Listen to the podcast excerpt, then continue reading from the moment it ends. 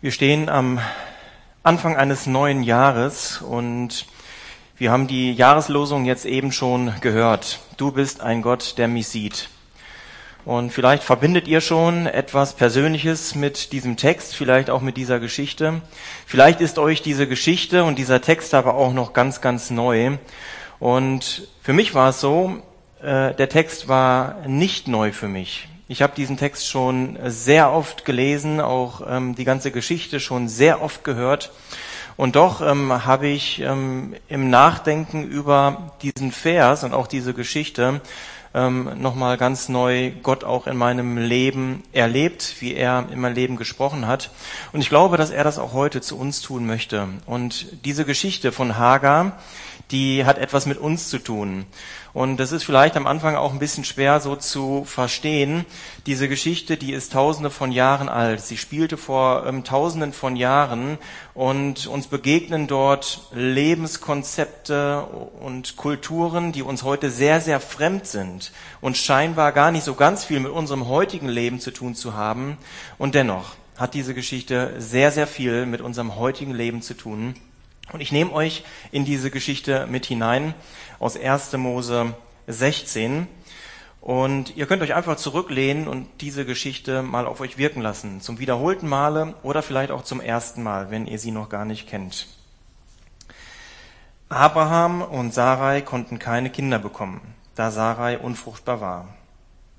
Eines Tages schlug sie ihrem Mann vor, du weißt, dass der Herr mir Kinder versagt hat aber nach den geltenden Gesetzen kannst du mir durch eine Sklavin Kinder schenken.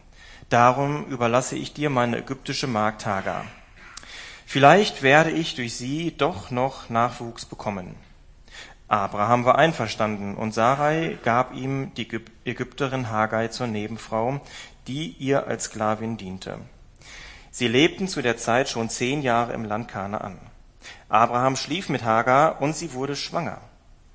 Als Hagar wusste, dass sie ein Kind erwartete, sah sie auf ihre Herrin herab. Da beklagte Sarai sich bei Abraham. Jetzt, wo Hagar weiß, dass sie schwanger ist, verachtet sie mich. Dabei war ich es, die sie dir überlassen hat. Du bist schuld, dass ich jetzt so gedemütigt werde. Der Herr soll entscheiden, wer von uns beiden im Recht ist. Sie ist dein Eigentum, erwiderte Abraham. Ich lasse dir freie Hand. Mach mit ihr, was du willst. In der folgenden Zeit behandelte Sarai Hagar so schlecht, dass sie davonlief. Der Engel des Herrn fand sie an einer Wasserstelle in der Wüste auf dem Weg nach Schur und fragte sie, Hagar, du Sklavin von Sarai, woher kommst du und wohin gehst du? Ich bin auf der Flucht vor meiner Herrin Sarai, antwortete sie. Da sagte der Engel des Herrn zu ihr, Geh zu ihr zurück, bleib ihre Sklavin und ordne dich ihr unter. Ich werde dir so viele Nachkommen schenken, dass man sie nicht mehr zählen kann. Du bist schwanger und wirst bald einen Sohn bekommen. Nenne ihn Ismael. Das bedeutet, Gott hört. Denn der Herr hat gehört, wie du gelitten hast. Dein Sohn wird wie ein wildes Tier sein, das niemand bändigen kann. Er wird mit jedem kämpfen und jeder mit ihm. Voller Trotz bietet er seine Verwandten, bietet er seinen Verwandten die Stirn.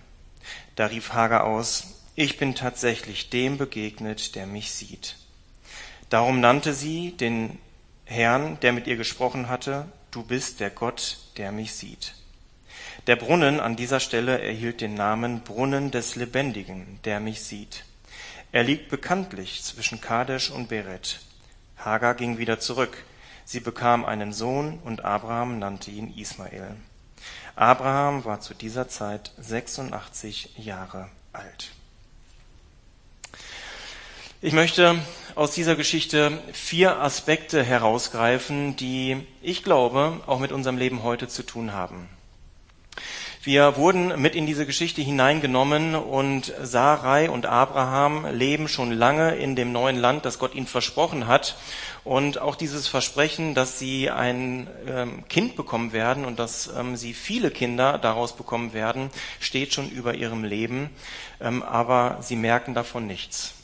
Und dann kommt es so, ähm, wie wir gerade gelesen haben, Sarai kann es nicht mehr abwarten und sie gibt dem Abraham, ihrem Mann, eine andere Frau. Für uns ziemlich komisch. Damals aber geltendes Recht und ähm, scheinbar auch okay. Und dann merken wir, ähm, dass etwas in dieser Geschichte passiert, nämlich, dass da verschiedene Stempel auf den Leben von Menschen sind. Da ist Sarah und wir haben gelesen, ganz am Anfang dieser Geschichte, dass sie unfruchtbar war. Und auf diesem Leben von, von Sarah stand dieser Stempel, du bist unfruchtbar. Und heute können wir uns schon vorstellen, wie schmerzhaft das ist wenn Menschen unfruchtbar sind, wenn ein Kinderwunsch da ist, aber kein Kind sich einstellt. Und dieser Stempel, der muss auf dem Leben von Sarai gelegen haben und es muss ihr wehgetan haben. Sie hat gelitten unter diesem Stempel, du Unfruchtbare. Und vielleicht kennen wir das auch in unserem eigenen Leben, dass da Stempel auf unserem Leben sind. Vielleicht nicht unbedingt, du bist unfruchtbar, aber vielleicht auch doch. Vielleicht sind da andere Stempel in unserem Leben. Du Versager, du Nichtsnutz. Vielleicht haben wir sie von unseren Eltern gehört, vielleicht hören wir sie jeden Tag von unseren Geschwistern, vielleicht hören wir sie von unserem Arbeitgeber, von unseren Arbeitskollegen, von unseren Familien. Ich glaube, wir leben alle mit Stempeln auf unserem Leben und diese Stempel, die machen was mit uns. Und vielleicht hast du auch gemerkt, dass im Jahr 2022 Stempel auf deinem Leben waren, die dir Mühe gemacht haben, die dir das Leben schwer gemacht haben. Und vielleicht kannst du ein bisschen nachempfinden, wie es Sarah gegeben sein muss, mit diesem Stempel auf ihrem Leben. Aber diese Stempel auf unserem Leben, sie sollen uns nicht definieren. Und das war auch bei Sarah so. Dieser Stempel, du bist unfruchtbar, sollte sie nicht definieren, denn Gott, der hatte noch Großes mit ihr vor. Denn Gott, der hat ihr ein Versprechen gegeben, dass sie einmal ein Kind bekommen wird. Sarah wurde ungeduldig und wir haben es gelesen, sie nimmt dann Hagar, ihre Sklavin, und gibt sie ihrem Mann und will dieses Versprechen, was Gott ihr gegeben hat, ähm, selbst in die Hand nehmen und möchte zusehen, dass sie doch noch zu Kindern kommt. Und eine Sache, die aus dieser Geschichte heraustritt, auch jetzt schon, ist, dass Gottes Versprechen irgendwann, früher oder später, einmal wahr werden werden. Und das klingt jetzt nicht oder es soll nicht nach einer Floskel klingen, ja, früher oder später wird vielleicht mal alles wieder so schön, wie ich mir das vielleicht wünsche. Nein, die Geschichte von Abraham, Sarai und auch von Hagar ist eine Geschichte der Versprechen Gottes. Gott verspricht diesen drei Menschen viele Dinge und alle von diesen Dingen werden wahr, früher oder später. Und vielleicht ist das bei uns auch ähnlich, dass wir vielleicht noch an einem Versprechen Gottes hängen, dass wir Bibeltexte gelesen haben und wir darauf vertraut haben, dass sie doch endlich Wirklichkeit werden, dass sie sich in unserem Leben zu Leben entwickeln und es stellt sich bis jetzt noch nichts ein. Und man kann schnell dahin kommen und sagen, ja, okay, dann war dieses Versprechen, das ich vielleicht gelesen habe, dass Gott mir vielleicht in einer Begegnung mit ihm gegeben hat, vielleicht war das nur mein Reden oder mein Wunschdenken. Aber ich möchte uns auch an diesem Anfang dieses neuen Jahres Mut zusprechen, wenn Gott uns ein Versprechen gibt, dann wird er es einhalten. Früher oder später wird es eintreffen. Die Geschichte von Hagar, Abraham und Sarah geht weiter. Hagar wird tatsächlich schwanger, ähm, so wie ähm, Sarah sich das gewünscht hat. Und auf einmal ändert sich was in dieser Geschichte. Ich weiß nicht, ob ihr es bemerkt habt, aber dieser Stempel, den, den Sarah auf ihrem Leben hatte, der wurde umgekehrt. Und auf einmal kriegt Hagar einen Stempel aufgedrückt. Da ist die Sarai, die dann auf einmal sich nicht mehr wertgeschätzt fühlt, die sich nicht mehr ebenbürtig fühlt, die jetzt merkt, okay, Hagar ist schwanger und ich bin es nicht. Und sie fängt an, Stempel die sie noch einst auf ihrem Leben hatte, umzudrehen und an die Hager anzupennen. Das, worunter sie früher noch gelitten hat, das wird jetzt zu einer Waffe und sie will die Hager damit noch quälen. Und was passiert? Und es ist eigentlich ganz menschlich. Die Hager, die leidet auch darunter, unter diesem neuen Stempel, ähm, den die Sarah ihr gegeben hat. Und was tut sie? Sie läuft weg. Hagar läuft weg voller Verzweiflung und wir können uns das heute, wenn wir die Texte einfach so lesen, schwer vorstellen. Aber sie war schon eine weite Reise unterwegs, wahrscheinlich äh, Richtung Ägypten, wo sie herkommt. Und sie findet sich auf einmal in einer Wüste wieder. Und in dieser Wüste wollte sie eigentlich gar nicht sein. Sie hat Hoffnung geschöpft. Sie war eine Sklavin, eine Magd ihrer Herrin und auf einmal kommt da, wächst da ein Kind in ihr auf. Und zum ersten Mal hatte sie vielleicht das Gefühl, ich bin wer ich bin wer.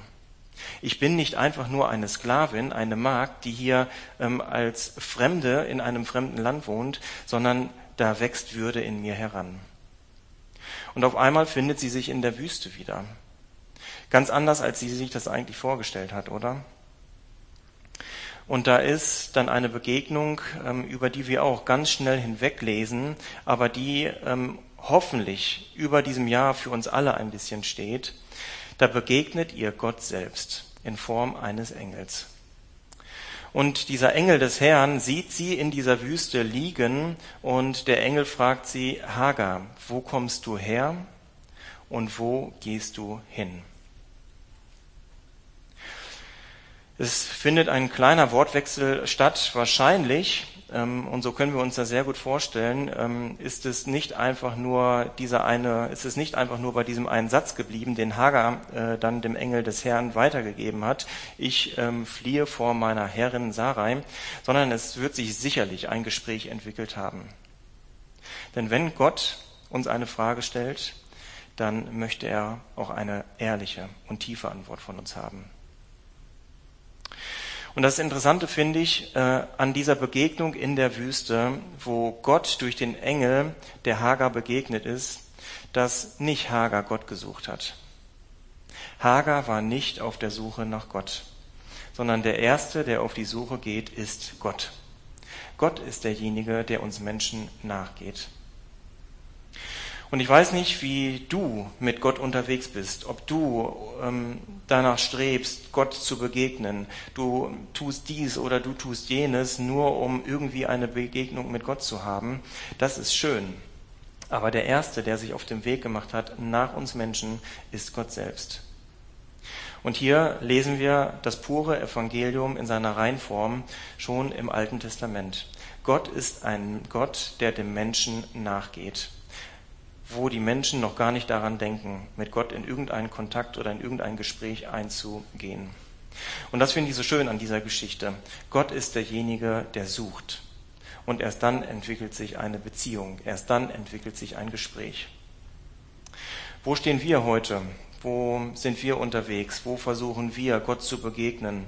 Ich glaube, die Einladung steht wirklich da, dass wir dort, wo wir sind, Vielleicht sind es Wüsten, in denen wir gerade stecken, vielleicht aber auch nicht. Aber trotzdem ist Gott derjenige, der auf uns zugeht. Und wir dürfen auch in diesem Jahr immer wieder erleben, wie wir einfach da sitzen und vielleicht auch im Leid sitzen und erleben dürfen, wie Gott auf uns zukommt, wie Gott uns sucht. Es findet dann dieses Gespräch statt, wahrscheinlich länger, als ähm, es in der Bibel uns ähm, aufgeschrieben ist. Gott fragt durch den Engel die Hagar, wo kommst du her, wo gehst du hin? Und Hagar sagt, ich fliehe vor meiner Herrin. Und ähm, als wenn es eine Selbstverständlichkeit ist, sagt Gott durch den Engel, geh wieder zurück und ordne dich Sarai unter. Und ich weiß nicht, ob wir nachempfinden können, was das vielleicht bedeutet haben muss. Da ist eine Sklavin, die trägt das Kind ihres Mannes. Zufällig ist dieser Mann noch der große Abraham, der Vater ähm, der, von vielen Völkern. Und ähm, auf einmal ist Hagar weggelaufen. Und es ist nicht untypisch gewesen, dass wenn Sklaven weggelaufen sind und sie wieder eingefangen wurden, dass sie einfach umgebracht wurden. Sie setzte also, indem sie zurückgeht in ihr altes Leben, ihr eigenes Leben und das Leben ihres Kindes auf das Spiel. Sie folgte den Verheißungen und den Worten Gottes, auch wenn es für sie aussehen musste, als wenn es ein ähm, Selbstmordkommando gewesen ist. Vielleicht ist das bei uns manchmal auch so, dass wir Dinge, die Gott in unser Leben spricht, abtun, weil wir das Gefühl haben, das ist ja Wahnsinn. Wenn ich das jetzt tun würde, was Gott in mein Leben spricht, was ich in der Bibel lese, dann würde ich mein Ansehen verlieren, vielleicht meinen Job verlieren, dann würde ich vielleicht dies oder jenes verlieren. Wenn wir den Worten Gottes trauen, dann wird er auch dafür sorgen, dass wir in gute und geordnete Verhältnisse kommen. Und das tut er auch bei Hagar. Hagar geht zurück in ihr altes Leben. Es wird ihr kein neues weißes Blatt eröffnet, sondern sie muss in ihr altes Leben zurück und darf aber erleben, wie der Segen Gottes auf ihrem Leben steht. Das Kind wird geboren und auch dieses Kind wird zu einem großen Volk. Und vielleicht ist das auch bei uns manchmal im Leben so, dass wenn wir Gottes Stimme hören und er uns irgendwo hinschickt, dass er uns nicht ein neues weißes Blatt Papier schenkt, wo wir einfach neu anfangen, obwohl wir uns das so oft eigentlich wünschen würden, oder?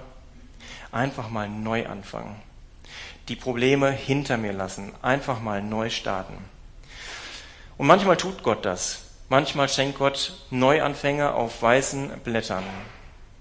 Aber wenn wir jetzt am Anfang dieses neuen Jahres stehen, dann bedeutet es vielleicht aber auch, dass wir nicht auf einem neuen weißen Blatt unser nächstes Kapitel im Leben schreiben, sondern dass wir auf dem beschriebenen Blatt weiterschreiben. Aber was sich geändert hat, und so war es auf jeden Fall bei Hagar, ist, dass sie mit einer anderen Perspektive in ihr altes Leben gegangen ist. Sie sagt dann, ich bin dem begegnet, der mich sieht. El Roy. Ein Titel Gottes, der nur hier in dieser Geschichte von Haggai vorkommt. Ich bin oder du bist ein Gott, der mich sieht. Und später sagt sie dann noch ein paar andere ähm, Beschreibungen über Gott. Du bist der lebendige Gott, der mich sieht und dem ist sie begegnet.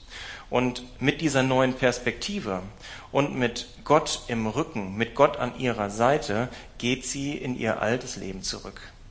Nicht in ein neues Leben, sondern in ihr altes Leben. Und diese Chance, die bietet Gott auch uns, auch heute, wenn wir an diesem, äh, an der Schwelle dieses neuen Jahres stehen. Es wird nicht alles neu werden. Wir haben uns vielleicht neue Dinge vorgenommen. Wir wollen, weiß ich nicht, auf unsere Ernährung achten. Wir wollen mehr Sport machen. Wir wollen dies und jenes neu machen. Und manche Sachen von den Dingen sind wirklich gut und tut sie. Aber wir werden auch heute und morgen einfach so weitermachen, wie wir gestern aufgehört haben.